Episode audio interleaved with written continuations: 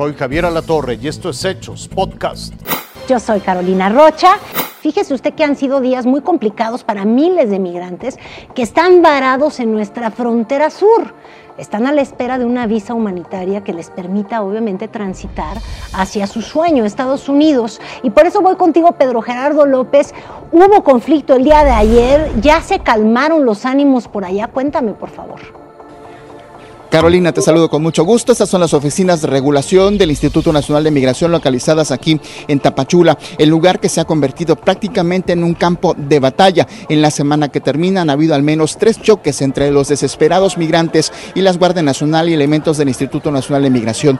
Pero ese es el único lugar en donde tienen que venir los migrantes para hacer la solicitud de una visa por razones humanitarias o un documento que les permita regularizar su estancia en el país. Las autoridades migratorias aseguran que en lo que va de este año han logrado atender apenas un par de miles. Sin embargo, hay organizaciones no gubernamentales que aseguran que aquí en el sur del país, sin ningún documento, se encuentran al menos 60 mil migrantes. Eso ha llevado, por supuesto, a que estos trámites se alenten y los migrantes busquen, por supuesto, estas alternativas y, lógicamente, molestos, pues choquen con las autoridades en busca de atención. Algunos de ellos ya tienen citas, pero son hasta el mes de junio o julio y los es tiempo que los migrantes, por supuesto, no están dispuestos a esperar este fin de semana. Por supuesto no hay atención aquí, pero el próximo lunes vendrán nuevamente aquí. Vienen todos los días miles de migrantes durante la semana en busca de atención. Las autoridades reconocen que el poco personal que tiene les impide atenderlos a todos y también los constantes choques y los constantes enfrentamientos limita también la capacidad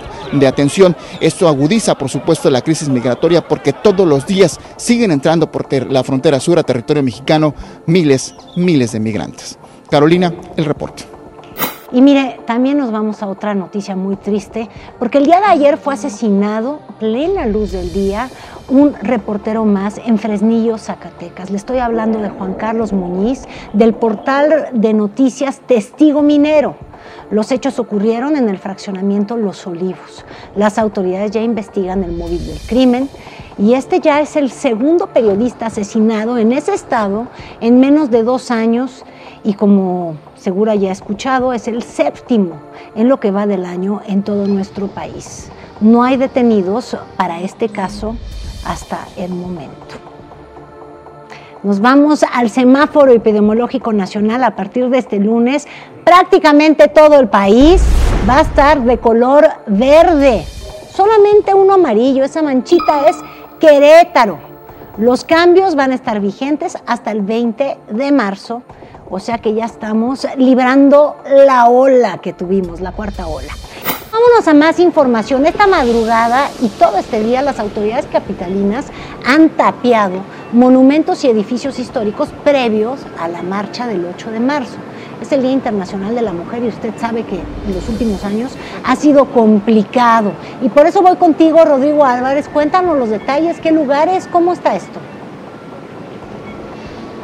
Carolina, así es, como bien lo mencionas, eh, sobre Paseo de la Reforma, que es aquí donde nos encontramos, eh, pues ya han sido tomadas varias medidas de prevención para evitar pues algunos actos que como bien mencionas hemos visto en años pasados, hemos visto que algunos parabuses del Metrobús, por ejemplo, se les han retirado cristales, algunos monumentos han sido eh, resguardados, empezando desde la glorieta de la Diana Cazadora y bueno, todo hacia el centro de la ciudad pero vamos a ver esta nota donde hace un recuento preciso de toda esta situación.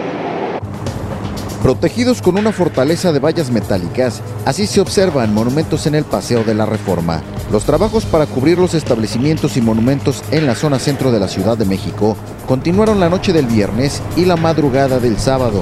Una vez más, vemos rodeada la glorieta del Ángel de la Independencia por estas vallas metálicas. Todo esto de manera preventiva por las marchas que se esperan para este próximo 8 de marzo, el Día Internacional de la Mujer. La glorieta de Cuitláhuac, el monumento a los niños héroes, la Catedral Metropolitana, el Palacio de las Bellas Artes ya se encuentran con este resguardo. Frente a Palacio Nacional, únicamente se colocaron vallas de popotillo.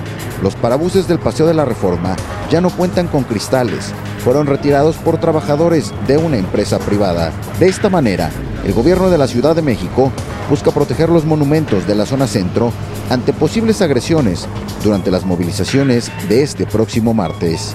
Guillermo Martínez, Fuerza Informativa Azteca.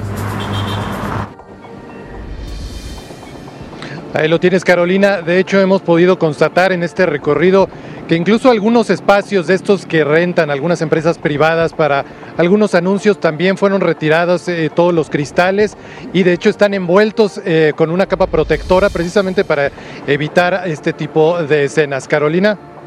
Te agradezco muchísimo, Rodrigo.